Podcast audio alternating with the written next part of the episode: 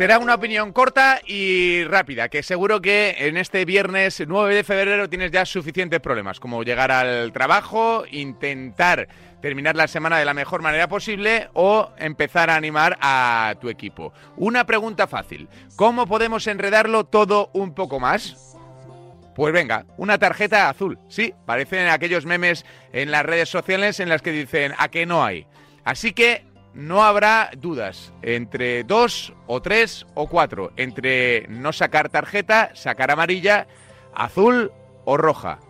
Una variable más para un fútbol muy cambiante que pretende ser moderno y acerca el deporte a los jóvenes, aunque esa es la intención, cada vez está más lejos.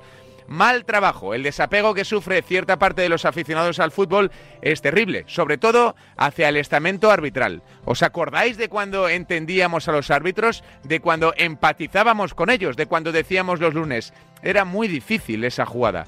Esa frase ha quedado en total desuso. Ahora es la tarjeta azul. Están gestionando el fútbol desde una barra de bar. Acusan a la Superliga de decisiones de barra de bar, pero esta ya es un jaque mate al aficionado. Falta el camarero y el mandil. Esta es una sugerencia para el estamento arbitral, la única en esta breve columna de opinión. Reúnanse, griten y opónganse. Javi Amaro dice lo que piensa.